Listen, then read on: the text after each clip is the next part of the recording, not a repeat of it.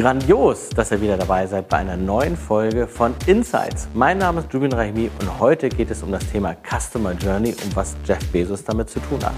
Ganz konkret in der Folge geht es darum, wie gelangt man von einer ersten ja, Markenbekanntmachung bis hin zum Abschluss und darüber hinaus und warum auf diesen Wegen die Bedürfnisse und Engpässe des Kunden wirklich gut verstanden werden müssen, damit ihr erfolgreich euren Kunden helft und somit schlussendlich euch selber. Jeder von euch draußen kennt Jeff Bezos, 1964 geboren in Albuquerque, New Mexico. Nicht Place to be, wenn ich an Start-ups denke. Ihr denkt auch sicherlich an, wenn entsprechend Silicon Valley oder halt irgendwo auf der Ostküste, Boston, New York und Co. Er hat mehr als 200 Milliarden Dollar und irgendwas muss er ja richtig gemacht haben. Und eines dieser richtigen ja, Momente oder richtigen Sätze, die er gesagt hat, ist Every day is day one. Es geht immer wieder darum, wie kann ich entsprechend den Kunden mit seinen Bedürfnissen am besten abdecken, befassen, unterstützen. Jeff Bezos hat gestartet mit den Büchern, mit dem Verkauf von Büchern und damit auch den Buchmarkt wirklich revolutioniert. Er ist größer geworden, hat noch mehr entsprechende Sortimente aufgenommen und einen Marktplatz gegründet, wo noch andere über diese Plattform verkaufen. Darüber hinaus hat er AWS mit aufgesetzt, also seine ähm, Amazon Services, Tech Services, die mega viele Unternehmen nutzen, aber auch Logistik, eigene Marken und Co. Also ein richtiger Selfmade-Millionär von klein bis ganz groß. Respekt dem Jeff Bezos gegenüber.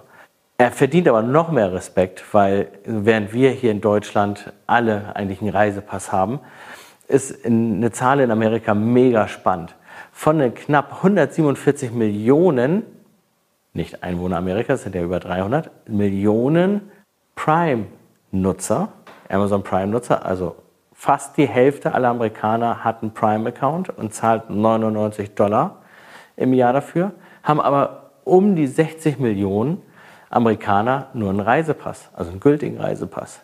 Wahnsinn. Also schon mal dieses Verhältnis zeigt, was für eine Marktdurchdringung Jeff Bezos mit seinem Service bekommen hat. Und das hat ganz, ganz viel mit der Customer Journey zu tun. Aber was genau ist eine Customer Journey? Da gibt es verschiedene Herangehensweisen und Schablonen. Die erste, von der ich erzähle, ist halt eine von McKinsey in 2019 aufgesetzte. Dort haben wir das Thema Awareness auf der einen Seite, Consideration, Conversion bzw. Beiphase, Retention und Advocacy. Die Phase Awareness, da geht es darum, ich werde erstmal auf dieses Produkt, den Service aufmerksam. Consideration ist die Prüfung des Produktes, des Services. Passt das für mich? Preisvergleiche finden dort statt. Vielleicht auch Vergleiche, will ich das wirklich und wann möchte ich das Ganze kaufen? Und die Conversion ist halt der Kaufprozess selber. Also nicht nur das Klicken auf Buy, sondern dieser Prozess in Summe, bei dem auch eine Menge falsch laufen kann. Retention ist die Nutzung und entsprechend gerade bei größeren Themen, wo dann halt auch Ersatzteile anfallen, ähm, der Prozess danach. Und Advocacy ist das entsprechende Bewerben, aktive Bewerben, das Erzählen von dem Produkt, was man gekauft hat, von der Erfahrung, die man hatte. Übrigens, bei Advocacy ist es so, dass es zehnmal häufiger vorkommt, eine schlechte Erfahrung kundzutun, als eine gute. Umso wichtiger ist natürlich, dass wir diesen gesamten Prozess möglichst smooth und ich sag mal, erlebnisfüllend gestalten und einfach ähm, für den Kunden machen. McKinsey hat 2009 das, dieses Modell aufgesetzt. Es gibt halt ähm, noch weitere Modelle, die darüber hinausgehen, beispielsweise Marketing 4.0. Das Buch verlinken wir euch auch entsprechend im Blog und in den Beiträgen dazu. Können wir auch empfehlen, das basiert noch darauf. Schlussendlich ist dieser Prozess aber nur ein Prozess mit einem Start und Ende. Aber wir denken typischerweise, wenn wir etwas kaufen, nicht in Start und Ende, sondern es ist ein Kreislauf. Gerade dann, wenn ich dort einkaufe, wo es immer wiederkehrend ist, gerade dort, wo wir sehen, da findet eine Konzentration auch statt des Marktes, da kaufe ich als Kunde ja immer wieder bei dem gleichen Unternehmen oder bei der gleichen Marke ein, müssen wir viel mehr in Betracht ziehen, wie dieser gesamte Kreislauf ist. Und das ist genauso zu betrachten wie, da kommen wir zu einem weiteren Modell, dem Moment of Truth. 2005 von Alan George Lefley entwickelt. Er arbeitete damals bei Procter Gamble.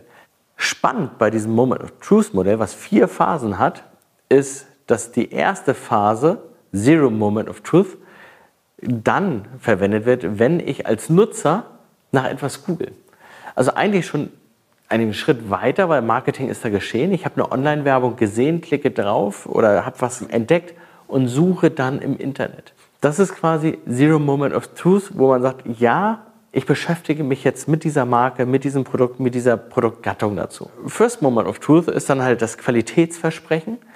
Passt es dem, was, was ich erwarte, was die Werbung mir versprochen hat? Second Moment of Truth ist der Part, wo man ja kauft schlussendlich und Ultimate Moment of Truth ist halt im Social Media positiv darüber zu sprechen, Klammer auf, oder auch negativ, Klammer zu. Das sind die vier Phasen und daraus gibt es dann halt auch wieder eine Ableitung von einer Metrik und zwar, wie viele Rezessionen habe ich denn für ein Produkt, wie viele Bewertungen habe ich für ein Produkt und noch viel spannender, und das ist halt auch eine KPI, die sich alle mal zu Augen führen sollten. Wo suche ich, wenn ich nach Rezession und Bewertung schaue? Ist das Google? Nein. Ist das irgendein anderer Händler? Nein. Es ist Amazon. Amazon ist die Bewertungsmaschine geworden.